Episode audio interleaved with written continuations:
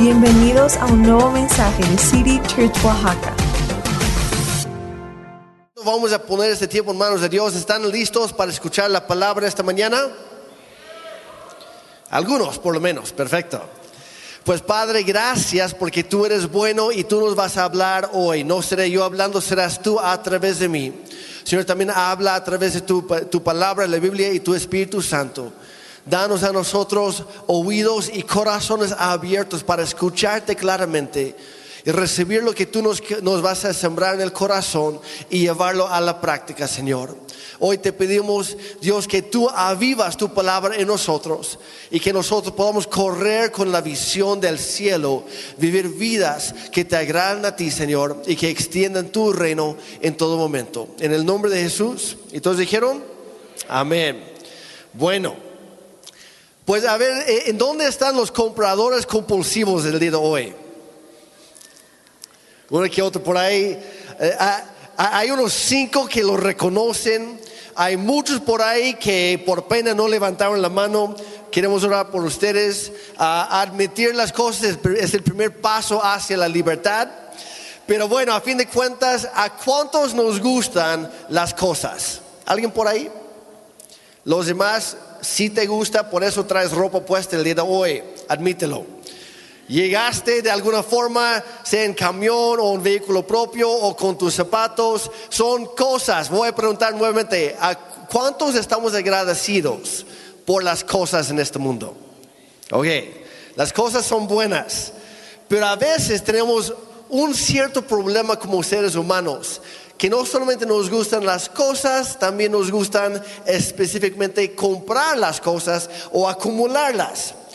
Es más, de repente en ciertas tiendas reconocidas, que no voy a mencionar nombres porque no es publicidad, pero de repente ponen anuncios que hoy hay venta nocturna y que en la venta nocturna va a haber descuentos de esta hace 30, 40, 60% y aparte otros 10 en monedero. Y ahí nos vamos, no nos hace falta nada, pero ahí vamos como burros, bien entrenados ahí por, por, los anuncios, como mosquitos atraídos hacia la luz. Vamos corriendo a esas ofertas porque vemos la, la palabra ganga o algo así y hasta pensamos, es de Dios. ¿Sí o no? Y no, muchas veces no, no es de Dios, pero hablando de Dios, ¿sabías que, que Dios en la Biblia, la Biblia habla o menciona el tema del dinero o de las riquezas más de dos mil veces? ¿Sabías eso? Más de dos mil veces. Es más, Jesús mismo habló mucho más acerca de los bienes terrenales, las riquezas o el dinero, mucho más que el cielo, el infierno, la fe o la salvación, todo combinado. ¿Sabías eso? Era un tema muy recurrente, tanto en la Biblia como en la vida de Jesús. Ahora, ¿por qué será? ¿Será que Dios está obsesionado con, el, con nuestro dinero? No, para nada.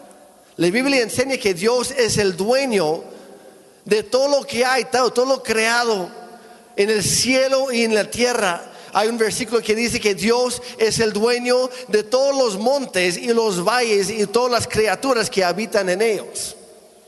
Dios no necesita nada. Es más, Dios no te necesita a ti, no me necesita a mí.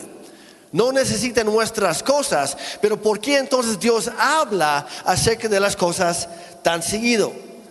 Pues antes de contestar esa pregunta, voy a llevarlo a un paralelo. A ver si, si lo captamos hoy. ¿Cuántos aquí somos papás? Orgullosamente, somos papás o mamás. Ok, perfecto. Cuando nació nuestro primer bebé, a ver cuántos se identifican con esto. Seguramente estabas convencido de que tu bebé por fin había nacido el bebé más bonito, más hermoso, más perfecto de todos los tiempos del mundo. Como papás pensamos eso. Todos pensamos eso. Y pensamos que son perfectos, pero luego sucede algo, empiezan a crecer. Empiezan a crecer y alrededor de los, más o menos a los 18 meses, de repente aprenden una cierta palabra que cuando lo escuchamos nos damos cuenta que nuestros pequeños angelitos perfectos también traen una pizca de maldad dentro de sí. Y es la palabra mío. ¿Se acuerdan de ese momento? Su primera palabra muchas veces no es mamá o papá, a veces sí, pero entre las, las primeras tres la palabra es no. Y como que no nos gusta esa palabra, cuando nuestros hijos lo usan en nuestra contra. Hijo, haz esto. No, híjole. Y empezamos a echarle culpa al esposo o a la esposa, ¿verdad? Es que salió necio como tú. Pero luego, como al año y medio, aprenden la palabra mío. Y es otra palabra muy mala. ¿Por qué lo digo? Porque a fin de cuentas, como seres humanos, uno de nuestros primeros pecados, después del orgullo, es la avaricia. La avaricia. Y a nadie tiene que enseñarle a un niño a ser avaro. Ya lo traen. Cuando le das un juguete y llega el hermano o el primo y dice, pásamelo, préstamelo. No, es mío. Es mío. Ahora, ¿qué es la avaricia? Aquí está la definición en la pantalla.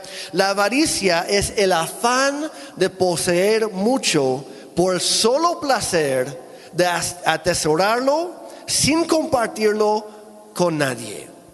Es la avaricia. Otro sinónimo ahí sería el egoísmo, van de la mano.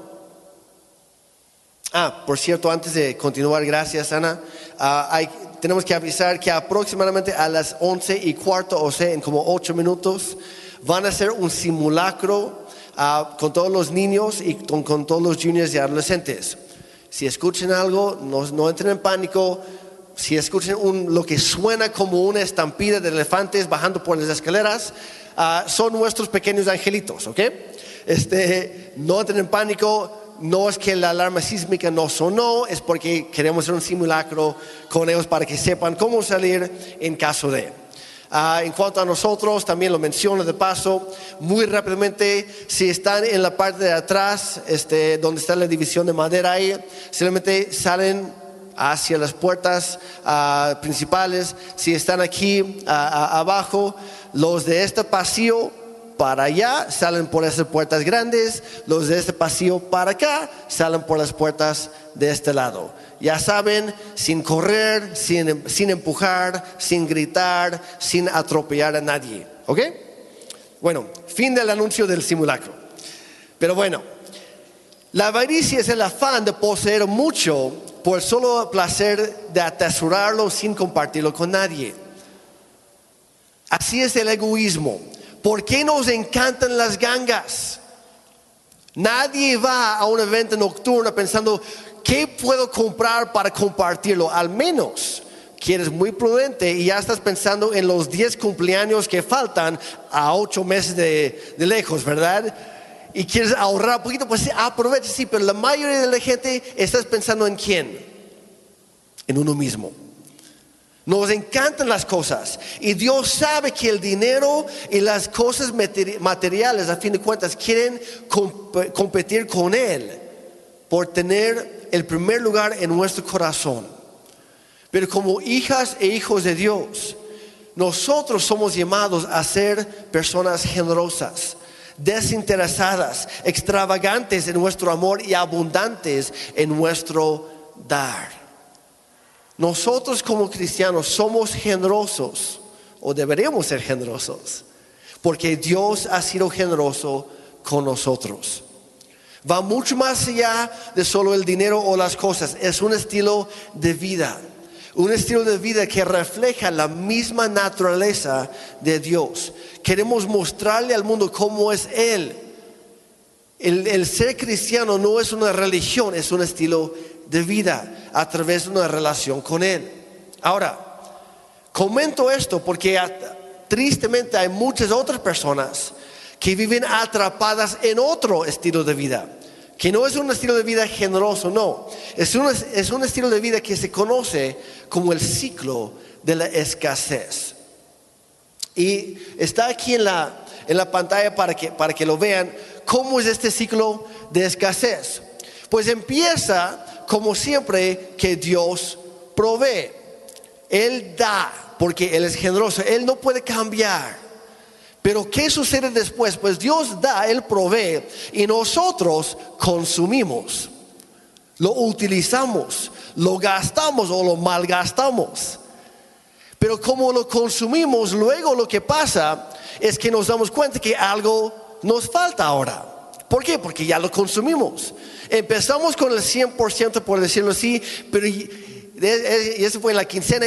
Al siguiente día todavía nos queda el 20%. ¿Por qué? Porque ya gastamos el 80%. Y porque nos damos cuenta que ahora nos falta algo, nos falta el otro 80%, pues entramos en temor, en ansiedad, llega el estrés. ¿Por qué? Porque ya hemos consumido nos dimos cuenta que algo, algo nos falta ahora y llega el temor.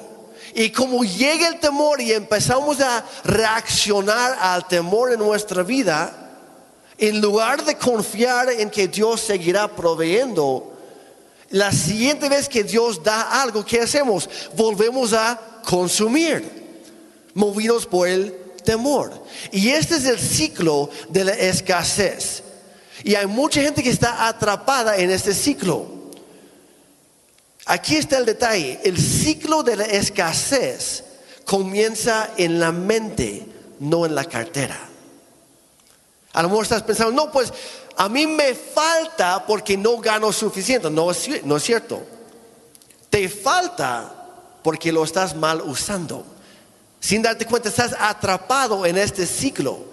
Y ahorita les voy a explicar cómo salir de este ciclo. Pero como digo, empieza en la mente, no en la cartera. Dice en Proverbios 23, 7. Dice, pues como piensa una persona dentro de sí, así es.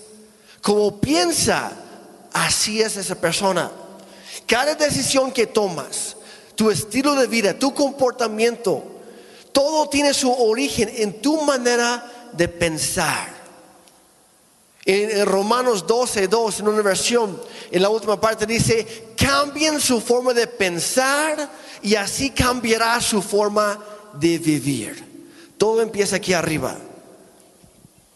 Y hay algunos hoy que les quiero retar, cambia tu, tu manera de pensar.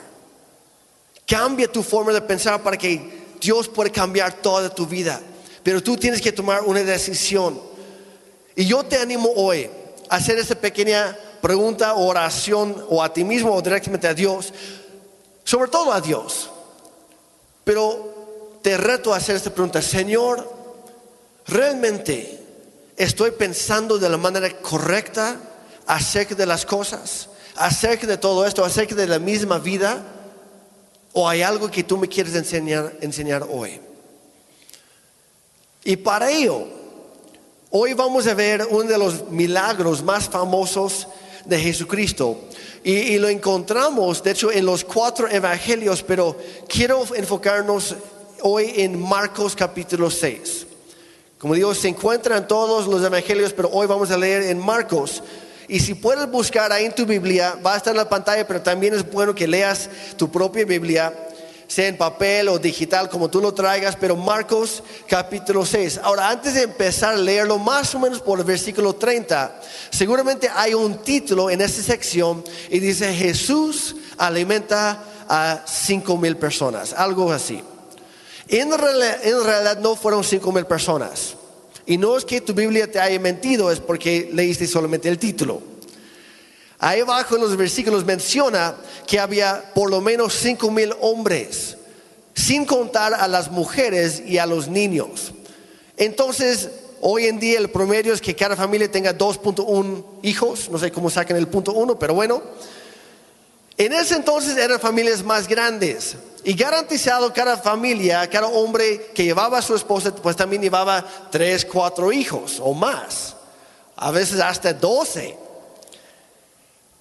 sin exagerar, puedo decirles que ese día no hubo 5 mil personas, hubo por lo menos 20 o hasta 30 mil personas, bien hambrientas, espiritualmente y también en lo físico. Y Jesús estaba, literalmente estaba preparándose para predicar y luego alimentar a, un, a todo un estadio lleno de, como un estadio de fútbol, lleno de personas. No sé tú, pero a mí como que me, daría cosa que de repente Dios me dijera, hoy vas a predicar, pero también vas a alimentar a, a decenas de miles de personas. Ay, caray. Y así también sintieron los discípulos. Vamos a leer, la historia a partir del versículo 34 en, ver- en Marcos 6. Dice, cuando Jesús salió de la barca, vio a la gran multitud y tuvo compasión de ellos porque eran como ovejas sin pastor. Entonces comenzó a enseñarles muchas cosas. Al atardecer, los discípulos se le acercaron y le dijeron, este es un lugar alejado y ya se está haciendo tarde. Jesús despide a las multitudes para que ellos puedan ir a las granjas y a las aldeas cercanas a comprar algo de comer. Y yo me imagino a, a- a Pedro en este momento, que ya todo el día estaba aguantando, todo el mundo, todo el tiempo estaba, ay Señor, ya con todo respeto Jesús, ya acaba, ¿no? Tu prédica ya se alargó bastante, ya te, ya te echaste tres horas, ya tengo hambre. Y cuando estábamos subiendo por la colina, yo vi que había un carrito de tacos de cordero, porque ellos no comen puerco. Entonces no había tacos al pastor, pero había de cordero ese día, seguramente. Dice, Jesús, ya, ya, ya acaba. A mí me dio hambre, seguramente a los demás también. Ya, vamos a tomar un receso, ¿no? Sería bueno comer algo. Versículo 37. Jesús les dijo, sí, está bien, pero denles ustedes de comer. Jesús reconoció la necesidad. Ya estaba atendiendo la, la necesidad espiritual, estaba predicando. Pero también se dio cuenta que había hambre físico, físicamente. Y, y Jesús no negó la, la necesidad de la gente, pero le dio un giro. Dice Pedro y los demás, tienen razón, la gente tiene hambre, hay que darles algo de comer. Ustedes denles algo de comer. Imagínate que estuvieras ahí entre los discípulos. Ahora, ellos todavía no, habían entendido el propósito del reino de Dios. Y por lo mismo los discípulos estaban preocupados por lo que iban a tener que gastar o comprar. Por eso dijeron que ellos vayan a conseguirse algo, que vayan a las granjas, a las aldeas a comprar algo. Y suena como una buena idea, algo muy lógico. Pero el reino de los cielos no es lógico. Ellos estaban preocupados por lo que se tenía que gastar o comprar, pero Jesús estaba enfocado en lo que se podía dar. Los discípulos querían gastar o comprar. Jesús quería dar. ¿Cuántos quieren ser como Jesús? Algunos lo están pensando. ¿Por qué? Porque Jesús quiere desarrollar esto en ti también hoy.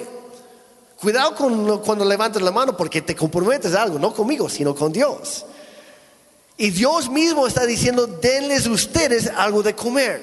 Seguimos leyendo, dice, ¿con qué? Preguntaron. Tendríamos que trabajar durante meses para ganar suficiente a fin de comprar comida para toda esta gente.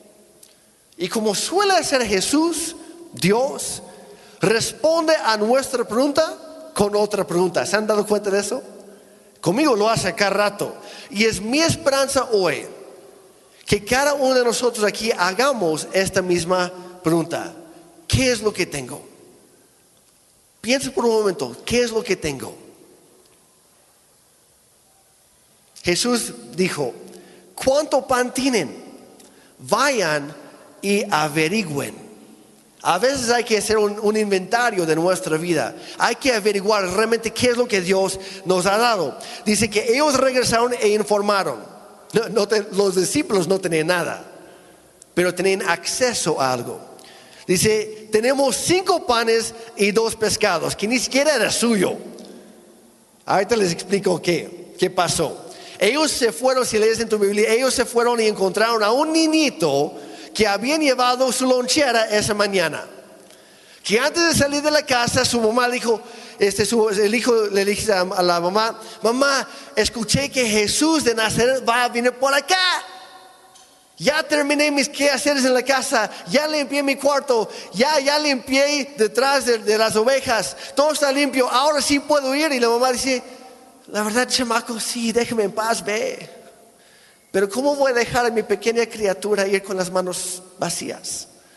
Porque conozco a mi chamaco y es bien hambriado a, a cada ratito. Está pensando, pues te tengo que mandar algo. Pues llévate cinco bolillos y dos mojarras, aunque sea. Porque siempre tiene un amigo que se le pega. Entonces, pues ya también para el enemigo. El amigo ahí va. Y mientras está, está, sucediendo que él lleva su lonchera, de repente llegan los discípulos, este, Jesús quiere comida, alguien trae por ahí. Y este niño pensó, qué mejor amigo con quien compartirlo que con Jesús.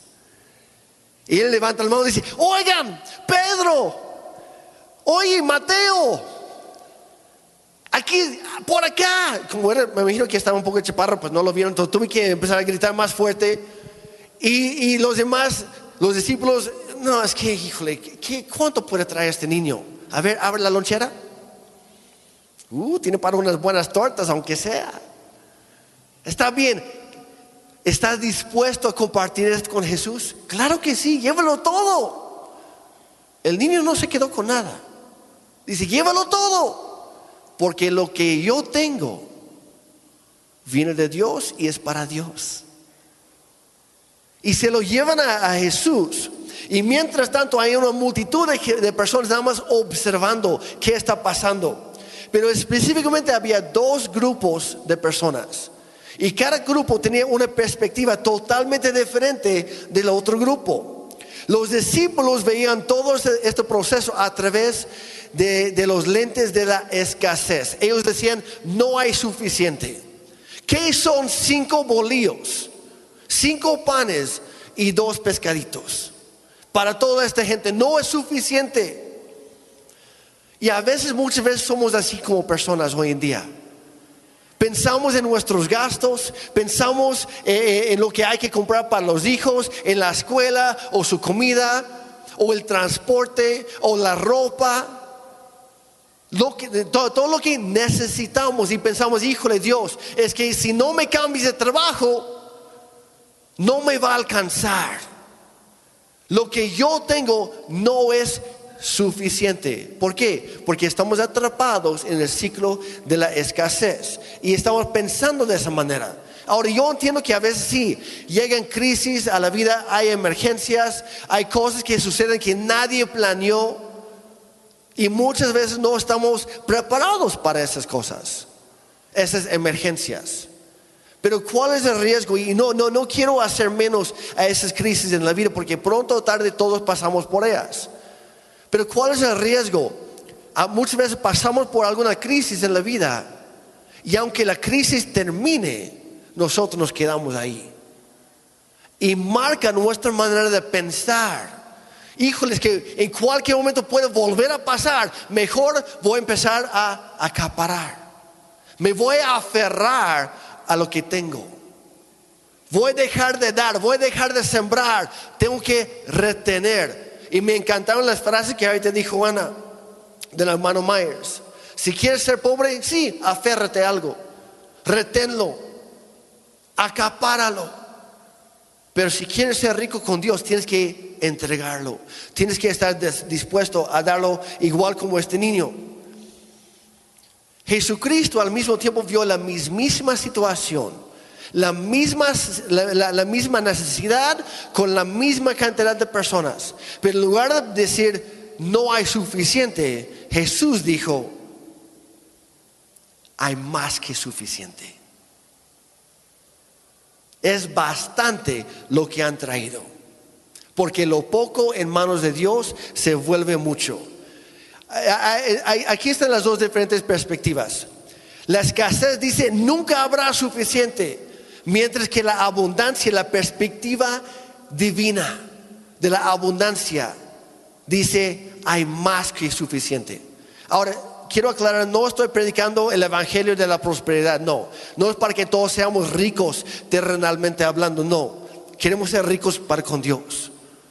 Queremos acumular, pero no aquí en la tierra, sino en el cielo. Vamos a saltar al final del milagro, al versículo 42.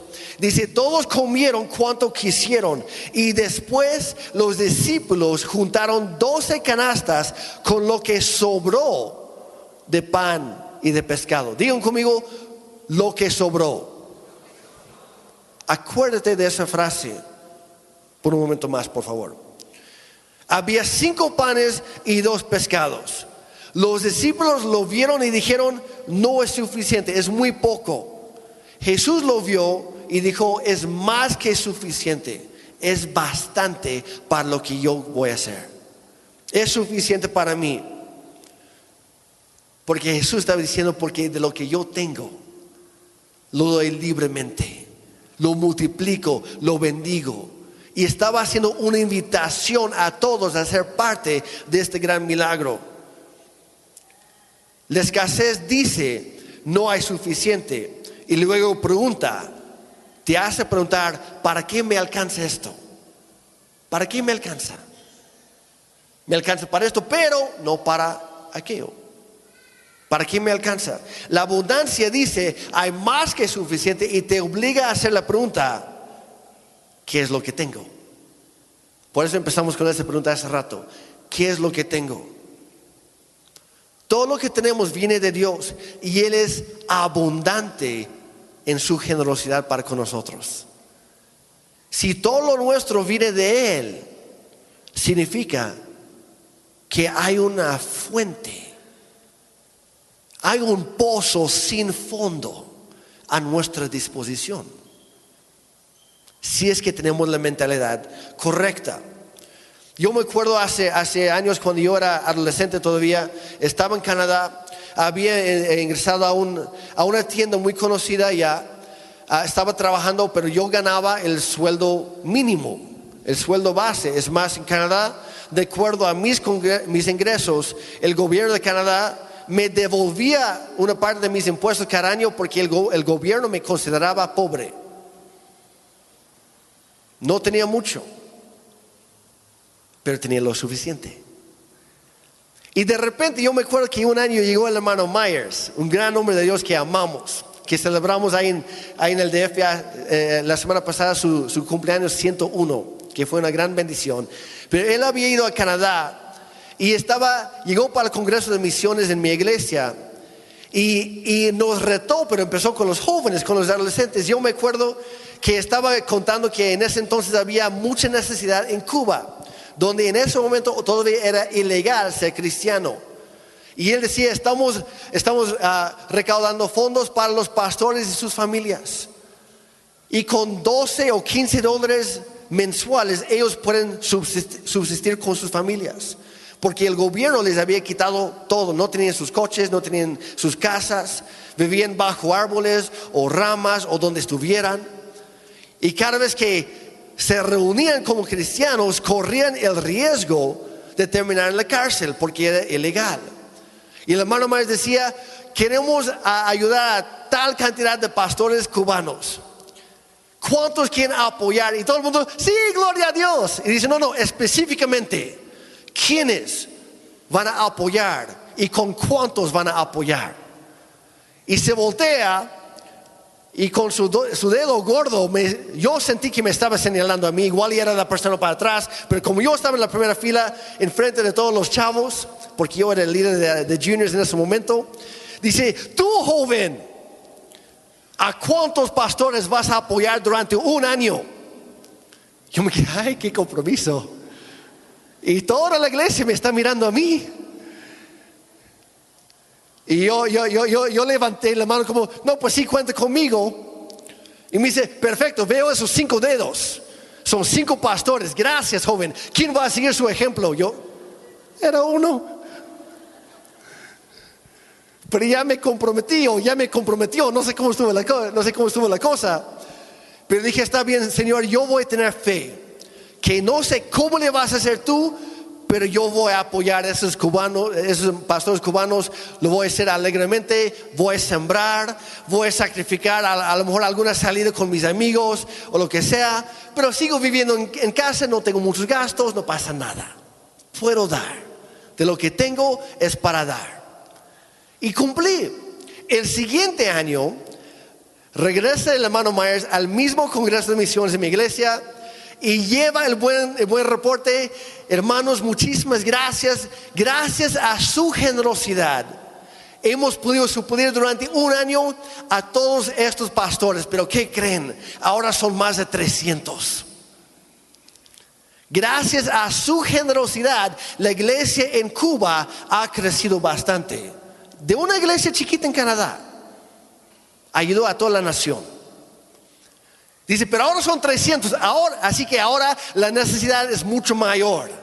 Y yo les quiero retar, decía el hermano Myers, lo que dieron el año pasado, vuelvan a dar, pero todavía más. Y los que no dieron el año pasado, háganlo ahora. Y ahora yo seguía frente a los juniors, yo seguía ahí. Ahora yo tenía más gastos, seguía viviendo en casa. Pero Dios ya me había llamado a México y estaba, estaba en el instituto bíblico, estaba pagando mi educación ahí, tenía otros gastos, estaba tratando de ahorrar para venir a México. Y llega el hermano Myers y dice, vamos a empezar nuevamente con los jóvenes. Yo, ay, no, aquí viene. Y dice, a ver, tú joven, igual a mí me, señala. Tú joven, yo me acuerdo que el año pasado tú empezaste, así que empezamos otra vez contigo este año. Yo, está bien. Me dice, pero este año no voy a preguntarte cuántos vas a apoyar. Te voy a pedir, y así con toda la iglesia, les voy a pedir que vayan a casa y que pregunten a Dios cuánto deberían dar. Y yo pensé, ah, pues qué bueno, de los cinco ahora Dios me va a rebajar a tres. No, Dios no funciona así. No trabaja así en nosotros. Yo llegué a casa y le dije, Señor, yo sé que no puedo echarme para atrás. El año pasado fueron cinco, tengo más gastos, gano lo mismo, porque en la tienda donde yo trabajaba casi nunca subí en el sueldo. Es más, una sola vez me subieron el sueldo y fue para subirlo para que fuera el nuevo salario mínimo en todo el estado. O sea, me subieron al, salario mínimo, para que tengan idea. Y dije, Señor, tengo más gastos, no gano más que antes. Yo estoy en las mismas, pero sé que tú eres fiel. Quiero estirar mi fe. De los cinco, ahora cuántos quieres Dios? Y le pregunté, Señor, ¿con siete será suficiente? Y me dice, no. ¿Ocho? Tampoco. ¿Nueve? No. Dije, está bien, Señor, tú dime cuántos quieres, de plano. Y me dijo una docena. Dije. Yo solito, un chamaco de 10 y apenas había cumplido 18 años, con sueldo mínimo, con, los gastos de mi propia educación, tratando de ahorrar, pero tenía 19 tratando de ahorrar para un viaje a México donde yo tengo que pagar todos los gastos. Nadie me está ayudando. ¿Y tú quieres que yo apoye durante todo un año a 12 pastores y sus familias? Y me dice, sí. Y aparte, Jeremy, también te voy a pedir que hagas un compromiso con tu pastor en la iglesia, que durante este año, aparte de los pastores, también me vas a dar tal cantidad para las misiones, aparte de tus diezmos. De hecho, me pidió 5 mil dólares ese año, aparte de los pastores y los diezmos. Dije, Dios, el año pasado ni siquiera gané 5 mil dólares. Ahora me estás pidiendo esa cantidad aparte de los diezmos y mis demás ofrendas. Me dice, ¿quieres crecer o no? ¿Me amas o no? ¿Me vas a obedecer o no? Dije, sí, sí, claro, Dios. Dije, sí, cuentas conmigo para lo que tú quieras. Y no lo digo por presumir. Lo digo porque no, no puedo predicar algo que no estoy, no, no estoy viviendo. Pero fue en esos años que Dios me enseñó a mí a confiar en Él y en su palabra. Muchas veces pensamos, es que cuando yo tenga más, entonces empezaré a dar. No, empieza con lo que tienes.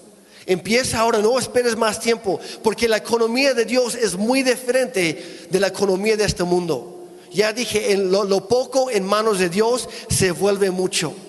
Y para la gloria de Dios puedo decirles que no fue gracias a mí, pero Dios suplió a través de mí. Y ese año no solamente ayudé a 12 pastores y sus familias y sus congregaciones, también cumplí con mi promesa de fe para las demás misiones y también mis diezmos. Eh, yo me acuerdo de la última semana que tenía la fecha para entregar el último sobre para los pastores. Yo llegué a la iglesia, lo entregué y le dije, Señor, aquí está, yo ya cumplí. Pero durante ese año Dios me había hecho una promesa. Dice, me dijo, Jeremy, si tú eres fiel conmigo en esto, yo te seré fiel toda tu vida, donde quiera que yo te envíe yo voy a suplir por ti. Esa semana yo llegué a la iglesia, aquí está el último sobre, salí y dije, Dios, yo ya cumplí, ahora tienes que cumplir tú. Porque a mí me faltan dos semanas para ir a México y no tengo ni siquiera boleto comprado, porque no tengo dinero. Todo lo di a ti, ahora qué vas a hacer tú. Y Dios me dijo, no te preocupes, eso me toca a mí hacerlo.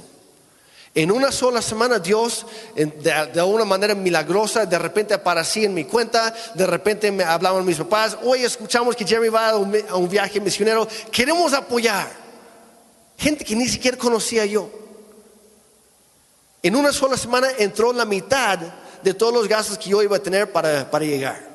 Compré el boleto, es más, mi mamá me tuvo que prestar la semana anterior 100 dólares para poner el depósito para el vuelo la, llega la semana, la mitad, dije, gracias Señor, tú eres fiel, falta la otra mitad. Tienes una semana. El día que me subí al avión para venir a México, estaba a tablas en mi cuenta, Dios ya había provisto todo. Pero ojo aquí, en lo que yo estaba trabajando en México, que por cierto, durante mis vacaciones era mi, mi temporada más fuerte de trabajar, es cuando más ganaba dinero. Yo estaba en México, no ganaba ni un quinto. Y yo tenía que regresar para ingresar al estudio bíblico. Y dije, Señor, no, no sé cómo le vas a hacer porque no tengo para, para la primera mensualidad. Dice, no te preocupes, yo soy fiel con quienes me son fieles. Cuando regresé a Canadá sin trabajar, sin ganar ni un quinto, llegué a Canadá y por sorpresa mía, el siguiente día pude entrar a la iglesia donde estaba el instituto bíblico y di todo mi año por adelantado porque Dios provee. Dios es fiel. Pero tienes que estar dispuesto a tomar un paso en fe. Si vives con la mentalidad de la escasez, de que, de que, no hay suficiente, todo se va a acabar, vas a vivir toda tu vida en temor y con ansiedad, consumiendo más y más y más. Ese no es el plan de Dios para tu vida, quiere algo mucho mejor para ti. Jesucristo mismo dijo en Juan 10:10, 10, el ladrón solo viene a robar, matar y destruir. Yo he venido para que tengan vida y para que la tengan en abundancia.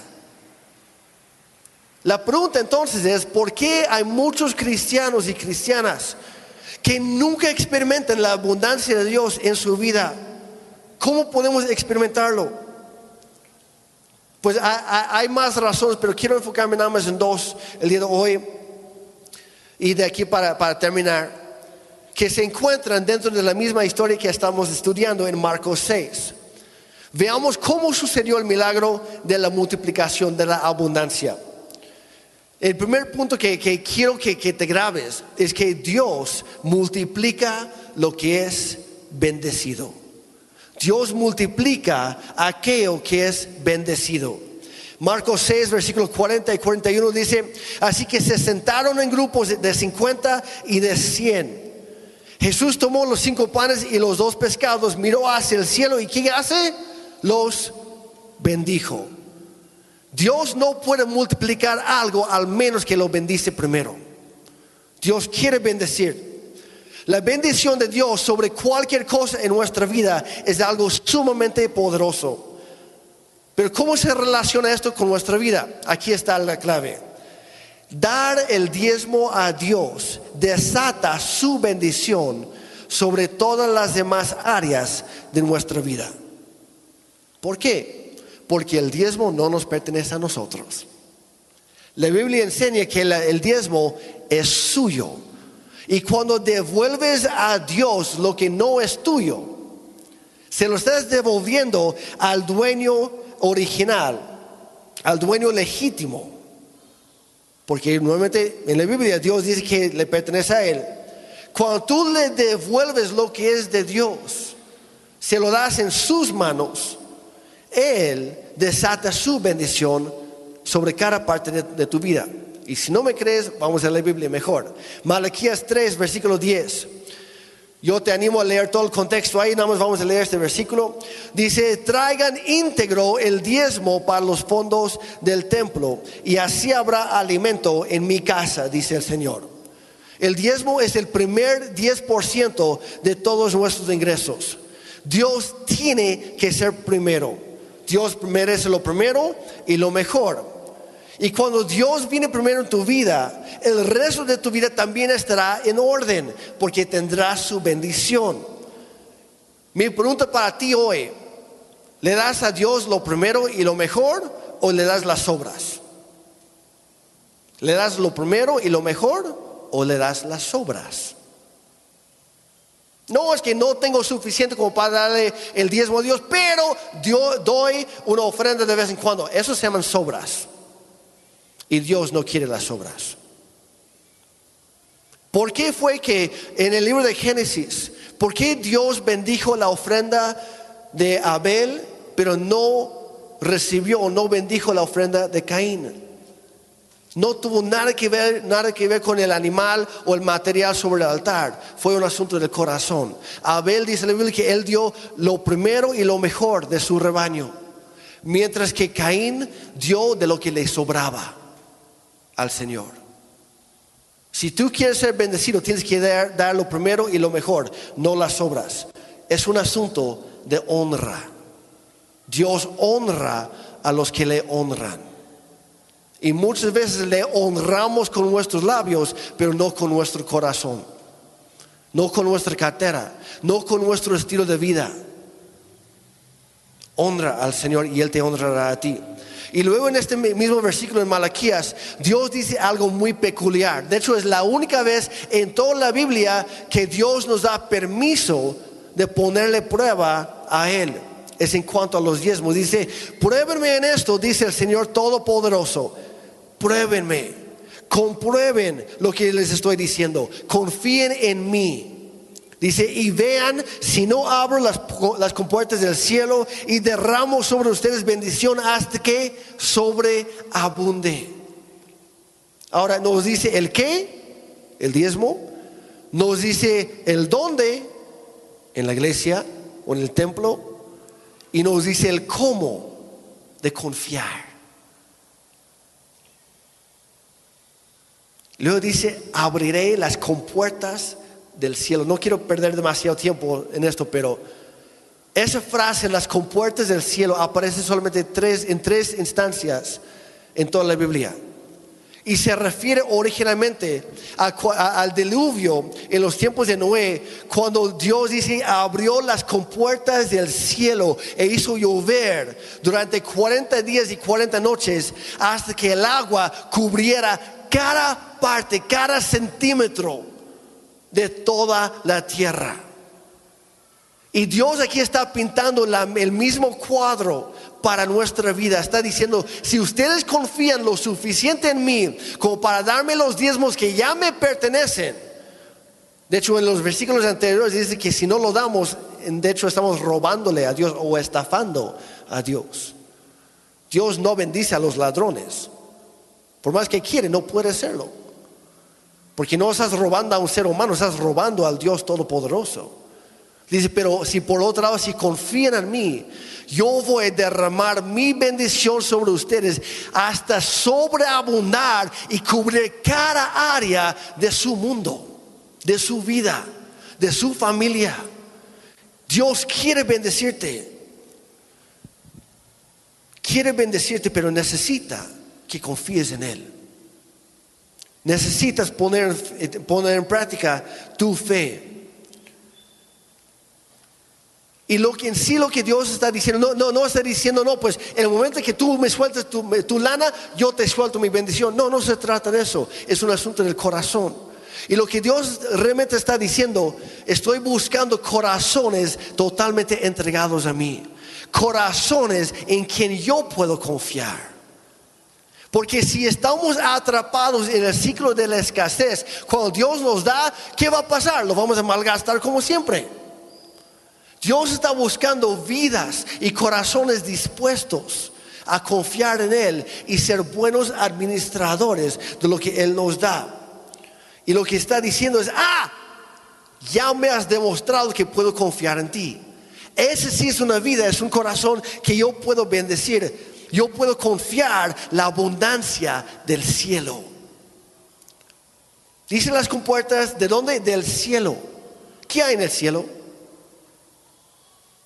Paz duradera, gozo eterno. No, no, no dice que Dios va a abrir las compuertas del Banco de México. Son las compuertas del cielo. La presencia tangible de Dios está en el cielo. Y un día vamos a gozar plenamente de ello. Pero Dios está diciendo en su palabra, si, tú confías en mí con tus diezmos, tú vas a experimentar la presencia tangible de Dios en tu vida aquí. Eso es lo que Dios quiere para tu vida. Hay personas, hay familias enteras que en su casa, en su tiempo de, oración o de estudiar su Biblia, o aquí durante la alabanza o durante la reunión cuando nos reunimos o en los grupos de conexión, hay un antes y un después de, de ellos experimentando la presencia tangible de Dios a partir del momento que empiezan a dar. ¿Por qué? Porque el diezmo rompe el ciclo de la escasez y crea un nuevo ciclo de provisión. Si pueden poner los dos gráficos, por favor. Teníamos del otro lado el, ciclo de la escasez que consumimos, luego algo nos falta, luego tememos y volvemos a consumir. Dios nos quiere llevar al ciclo de la abundancia que se ve así de este lado. Dios provee porque todo lo que tenemos viene de Él. Pero en lugar de consumir primero, primero damos. Y cuando damos, Dios multiplica. Y como Dios lo multiplica y nosotros lo vemos, empieza a crecer nuestra fe. Y como tenemos más fe que antes, ¿qué hacemos? Volvemos a dar. Y Dios provee más. Ahora, no damos para que Dios nos dé más a nosotros. Damos porque así es Él. Y queremos ser un fiel reflejo de Él aquí en este mundo. Y Dios está esperando a que tú des, a que tú confíes en Él. Empiece con un paso pequeño de fe o de obediencia. Si este es un área, el área financiera, si es un área de tu vida en el cual tú estás estancado, si tú estás atrapado en las deudas, si tú estás con la mentalidad de la escasez, si tú estás pensando es que nunca me rinde, yo te reto, cambia de ciclo, rompe el ciclo de la escasez y empieza a vivir en la abundancia. Y no me refiero nuevamente a la, prosperidad terrenal. Estoy hablando de la bendición de Dios que incluye muchas veces lo terrenal. Pero lo más importante es lo eterno. Y vamos para eso. Sembramos para eso. Damos para eso. Confía en Dios. El diezmo desata la bendición de Dios sobre nuestra vida y rompe el ciclo de, la escasez. Dios multiplica lo que es bendecido. Y segundo punto, es el último, por cierto, Dios multiplica lo que es bendecido y Dios multiplica lo que es dado. Y para algunos aquí ese será el momento en que de repente se les prende el foquito. Y es lo que yo, yo, espero que suceda. Vamos a ver exactamente cómo sucedió el milagro. Ya sabemos cómo termina como, terminó.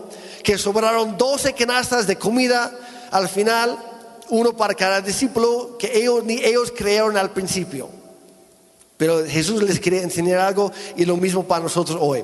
Vamos al versículo 41. Dice, Jesús tomó los cinco panes y los dos pescados, miró hacia el cielo y los bendijo. Luego, a medida que partía los panes en trozos, se los daba a sus discípulos para que ellos los distribuyeran entre la gente. También dividió los pescados para que cada persona tuviera su porción. Y estás pensando, no, pues una porción chiquita. Si, había 20, 30 mil personas entre dos pescados, pues no es nada. A lo mejor a una persona le, tocó una escama nada más. No, no fue así. Encontramos esta misma historia en los cuatro evangelios, Mateo, Marcos, Lucas y Juan. Pero en ninguno de los cuatro menciona algo acerca de, de una enorme cantidad de pan y de pescados que milagrosamente empezaron a caer del cielo. No, así no pasó. Tampoco habla de caravanas, de, de bueno, no había camionetas, no había trenes, pero no, no, no aparecieron caravanas de carruajes o de carretas o de burros bien cargados con comida. ¿En qué momento sucedió el milagro? Vuelvo a leer el pasaje y lo vas a encontrar. El milagro tuvo que haber sucedido en el momento preciso en que la comida saliera de las manos de, los discípulos. No fue antes. Tuvo que haber sido en ese momento. No hay mención de otro método de distribución. Ellos lo repartieron, dice, y luego todos se quedaron con la boca y la panza bien llena. Porque dice que todos comieron hasta saciarse. Otra versión dice, comieron todo lo que quisieron. A mí me encantan los buffets, se nota. A mí me encanta comer. Es más, ayer mi esposo me decía, James, que tú nunca dejes de comer. Y lo decía, o sea, en buena onda, era para como que empezar a hacer unos cambios. Pero a mí me gusta comer, lo disfruto, lo reconozco. Y si yo estuviera ahí ese día, yo me habría atascado. Lo, reconozco. Lo había disfrutado. Una comida del mismo cielo, algo increíble. Dice, todos comieron cuanto quisieron y los mismos discípulos también recogieron al final. ¿Cuándo sucedió? Cuando abrieron su mano para darlo. Y lo mismo quiere ser Dios en tu vida. Ese es el milagro que vemos. Cuando tú abres tu mano, los milagros empiezan a suceder. Ah, dijo hace rato, si quieres ser pobre, aférrate a algo. Si quieres ser rico con Dios, abre tu mano. Abre tu mano. Cuando Dios te pide algo, dalo. No lo pienses dos veces porque Dios te quiere bendecir. Jesús dijo, hay mayor bendición en dar que en recibir. La vida de ser un seguidor de Jesucristo es contraintuitiva. Jesús dijo, si quieres encontrar la vida tienes que entregarla. Yo sé que no tiene mucho sentido aquí en este mundo, pero en el cielo sí, porque ahí es muy diferente y Dios quiere que vivamos en el cielo estando aquí en esta tierra, en preparación para nuestro tiempo ahí con Él. También Jesús dijo, si quieres ser el más grande de todos, no se trata de aplastar a los demás y subirte por sus espaldas, sino tienes que ser el siervo de todos. Todo es contracultura en el reino de Dios. No debería sorprendernos entonces cuando el rey Salomón escribió en los Proverbios capítulo 11, 24 25, dijo, el que da en abundancia, no el que acumula, el que da en abundancia recibe más de lo que dio, pero el que es tacaño, dicen por ahí el que es de Monterrey, el que es tacaño el que no suelta nada termina en la pobreza. Y 25 dice, el generoso prosperará y el que reanima a otros será reanimado.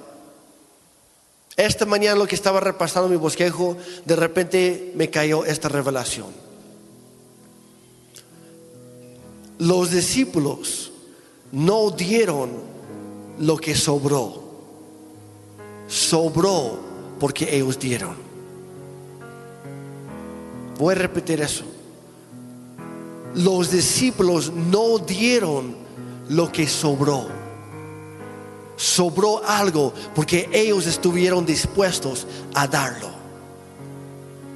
Y esa es la clave para nuestra vida, iglesia. Si quieres vivir con la bendición de Dios, tienes que darlo.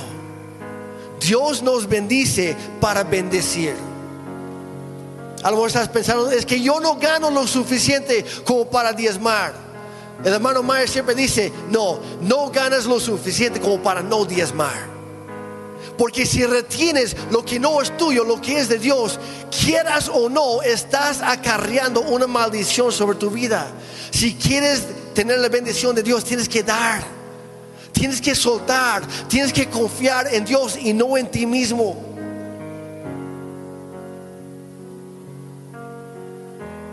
Otra historia rápidamente. ¿Tienen tiempo para otra historia? Porque nuevamente yo no predico algo que no estoy viviendo. Hace unos años fuimos con mi familia a Canadá a visitar a, mis papás.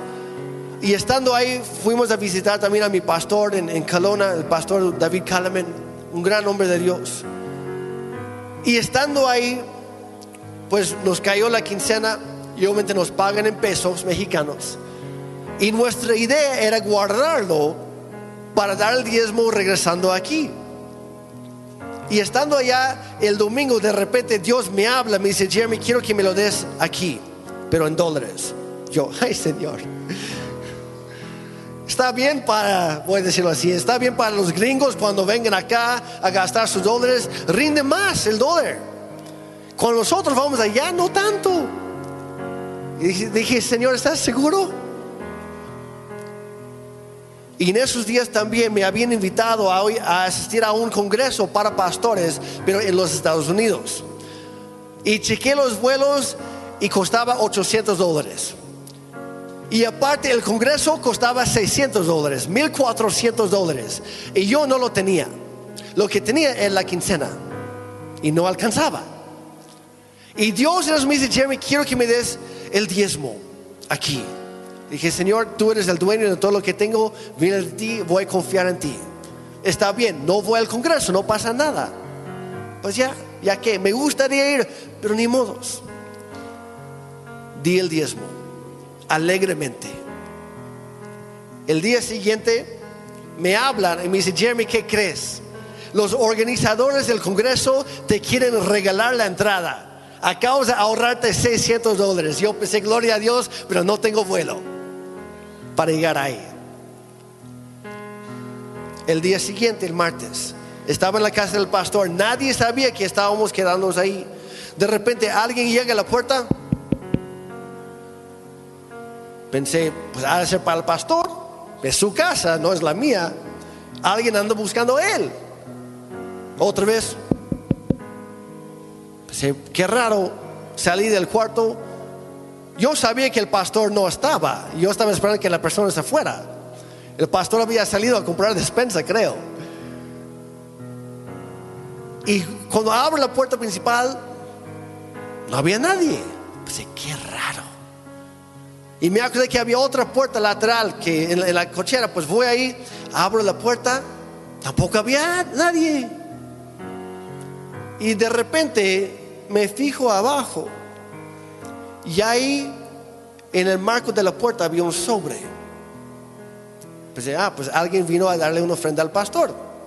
Lo voy a recoger para que no esté a la vista y ya se lo doy cuando regresa. Me agacho, lo agarro y cuando veo el sobre decía para Jeremy y sus familias, su familia. Nadie sabía que yo me estaba quedando en esa casa. Y cuando abrí el sobre, era la, cantidad exacta para mi vuelo, para mi comida, para mi transporte, para todo lo que yo necesitaba para ir a ese congreso. La cantidad exacta. Cuando tú confías en Dios, Él cuida de ti. Y ese es un estilo de vida, iglesia, para cada uno de nosotros. Termino con esto. Jesús dijo en Mateo 6, 31 al 33. Así que no se preocupen diciendo, ¿qué comeremos? ¿O qué beberemos? ¿O con qué nos vestiremos? Los paganos, no los cristianos. Dice los paganos, los que no conocen a Dios, los que no han entablado, entablado una relación real con Jesucristo. Dice los paganos andan tras todas esas cosas. Si tú andas todo, eh, si tú andas tras esas cosas, hay que cambiar algo aquí arriba. Porque la vida no se trata de lo que vas a comer, con lo que vas a vestir o cómo vas a moverte. La vida es mucho más que todo eso. Dice, el Padre Celestial sabe que ustedes las necesitan, pero no hay necesidad de andar tras de ellas. Dice, más bien busquen primeramente. Y otra vez, Dios tiene que ser primero en tu vida. Busca primeramente, dice, el reino de Dios y su justicia, y todas estas cosas les serán añadidas. ¿Por qué Dios quiere que seamos generosos? No es porque quiere algo de nosotros, es porque quiere algo para nosotros. Sabe que la generosidad es el antídoto para el materialismo y acabará con el egoísmo en nuestra vida, acabará con, el ciclo de la escasez. Ser generoso es lo, opuesto de ser egoísta o avaro. Es tener el enfoque no hacia uno mismo o hacia adentro, sino tener el enfoque hacia los demás, hacia afuera. Y cuando esa es tu mentalidad, estás viviendo una vida como la de Cristo. Porque Él vino no para buscar algo, sino para, dar su vida, el rescate por muchos. Iglesia, somos llamados a vivir así. El ser generoso nos hace más como Cristo. Y esa es la meta. Así que yo te animo, si es que puedes, a ponerte de pie. Y quiero orar contigo ahorita. Pero yo te animo a que tú tengas esa conversación con Dios. Porque no es lo mismo que yo ore por ti a que tú ores directamente, que tú hables con Dios. Padre Santo, gracias por tu palabra hoy. Gracias por este, este reto que nos estás mostrando, pero no, no porque quieres algo de nosotros, sino porque quieres algo para nosotros. Señor, te pedimos en el nombre de Jesús que tú rompas el ciclo de la escasez en nosotros, en nuestra vida, en nuestra mente que podamos pensar de acuerdo a tu palabra, que tú siendo generoso, que tú no retienes nada de tus hijos que amas tanto a nosotros. Pero Dios es nuestro anhelo hoy. Ahora, habiendo escuchado tu palabra y tu corazón, Dios, ayúdanos a confiar en ti. Ayúdanos, Señor, a vivir con las manos abiertas, reconociendo que todo lo que tenemos viene de ti pero no es para, no es para acumular, no es para amontonar, no es para aferrarnos a esas cosas, sino para que nosotros podamos ser canales de bendición. Tú nos has creado para ser canales y no estanques. Dice la Biblia que, que tu presencia es como un río de Dios que fluye entre nosotros y para todas las naciones. Tu deseo, Señor, es bendecir al mundo a través de nuestra vida. Así que enséñanos a vivir con las manos abiertas. De lo que tú nos das, Señor, libremente y con un corazón alegre, también lo damos. Porque estamos confiando no en nosotros mismos, no en lo que nosotros hacemos, sino en quién eres tú. Confiamos en tu persona, confiamos, Señor, en tu carácter, confiamos en tu bondad. Ayúdanos a cambiar nuestra manera de pensar acerca de estas cosas. Y Señor, también yo oro por cada persona aquí que tiene cualquier necesidad. Dios, que tú la suplas en el nombre de Jesús. Danos la fe para confiar en ti, para abrir nuestras manos, pero Señor también responde a nuestra obediencia, a nuestra fe. Dios, yo te pido que tú sanes cuerpos y mentes, que tú sanes relaciones y matrimonios, que tú sanes almas también, Señor. Si hay alguien aquí que no te conoce,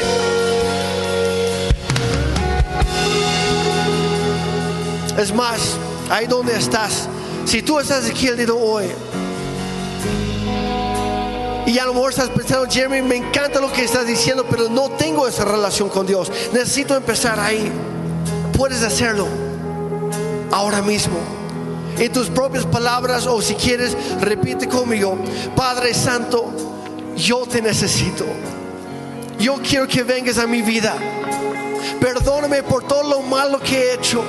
Y sí, he cometido muchos pecados. Pero hoy quiero cambiar Necesito tu ayuda, Dios. ven a mi vida.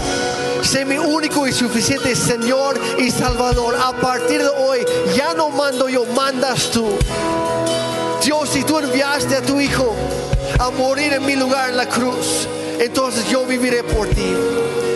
Y si tú lo levantaste al tercer día y hoy yo lo creo, también a mí me vas a dar vida eterna, vida contigo para siempre. Hoy lo recibo, recibo una nueva vida, un borrón en limpio. Dios usa mi vida, yo te la doy. Úsalo para lo que tú quieras, Señor. Soy materia dispuesta. Yo quiero ver tus milagros en mi vida y a través de mi vida. En el nombre de Jesús. Amén. Amén.